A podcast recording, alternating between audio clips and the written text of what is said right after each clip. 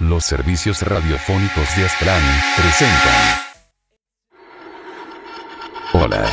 Soy el vampiro fumador, y este es mi ciclo de historias de terror.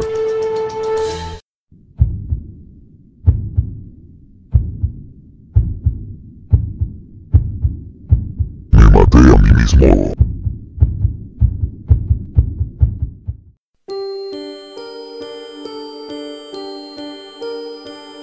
Acababan de tocar mi puerta, me pregunté quién coño le anda tocando la puerta a uno a las 4 de la mañana, debe ser un niño pellizca testículos que lo hace para molestarme, aunque es raro, a las 4 de la mañana es muy difícil ver a un niño en la calle, bueno, me levanté a ver, puse el ojo en el inútil vidriecito, que supuestamente debería dejarme ver quién está al otro lado, pero solo se ve un vidrio roto, va, no importa, abriré, dije, abrí y solo vi un hombre con una capucha corriendo.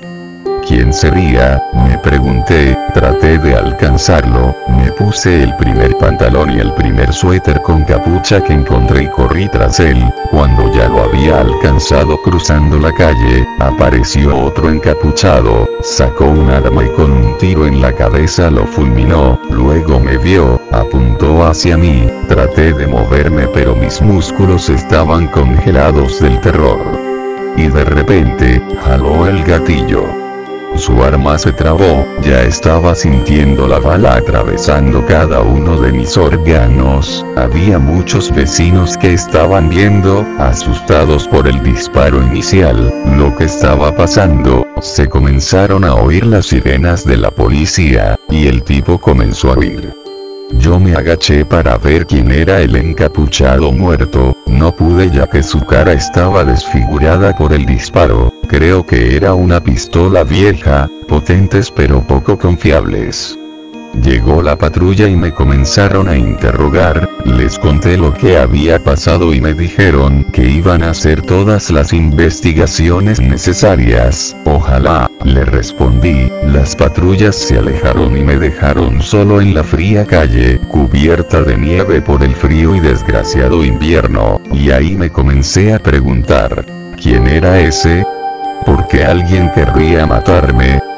Lo único que pensé fue en, que el encapuchado que subió a mi casa era un pandillero intentando robarme para pagar una deuda de droga y el que lo mató era el vendedor al cual le debía ese dinero y me quería matar por ser un testigo. Ojalá eso quede así. Han pasado un par de días desde aquel incidente, de repente suena mi teléfono, es la policía, me informan que el encapuchado muerto, soy yo.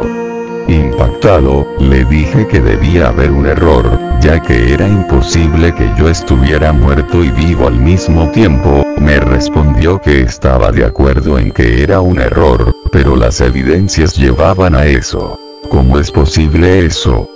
Me pregunté, salí en busca de ayuda espiritual, no creo en eso, pero de repente me serviría para levantar ánimos, salí con mi vieja pistola, una Magnum que perteneció a mi abuelo, salí con ella por miedo a encontrarme con el tipo que quiso matarme. Hablé con el cura y le expliqué detalle a detalle lo que me había pasado, el cura era un hombre alto, encorvado ya por la edad, llevaba su sotana ya raída por las polillas, pero tenía fama de dar unas misas que sacaban el alma de cualquiera adelante, además de eso, había escuchado que era un hombre estudioso. Impresionado, me comentó la historia de Sísifo, un hombre que fue condenado a subir una roca a la punta de una montaña y luego lanzarla costa abajo. Cuando Sísifo se acercaba a la cima, el peso lo vencía y caía, cansado, hasta la base y ahí comenzaba a subir la roca de nuevo. Confundido, le pregunté, ¿y qué tiene que ver eso conmigo? Tal vez estés condenado a completar una misión.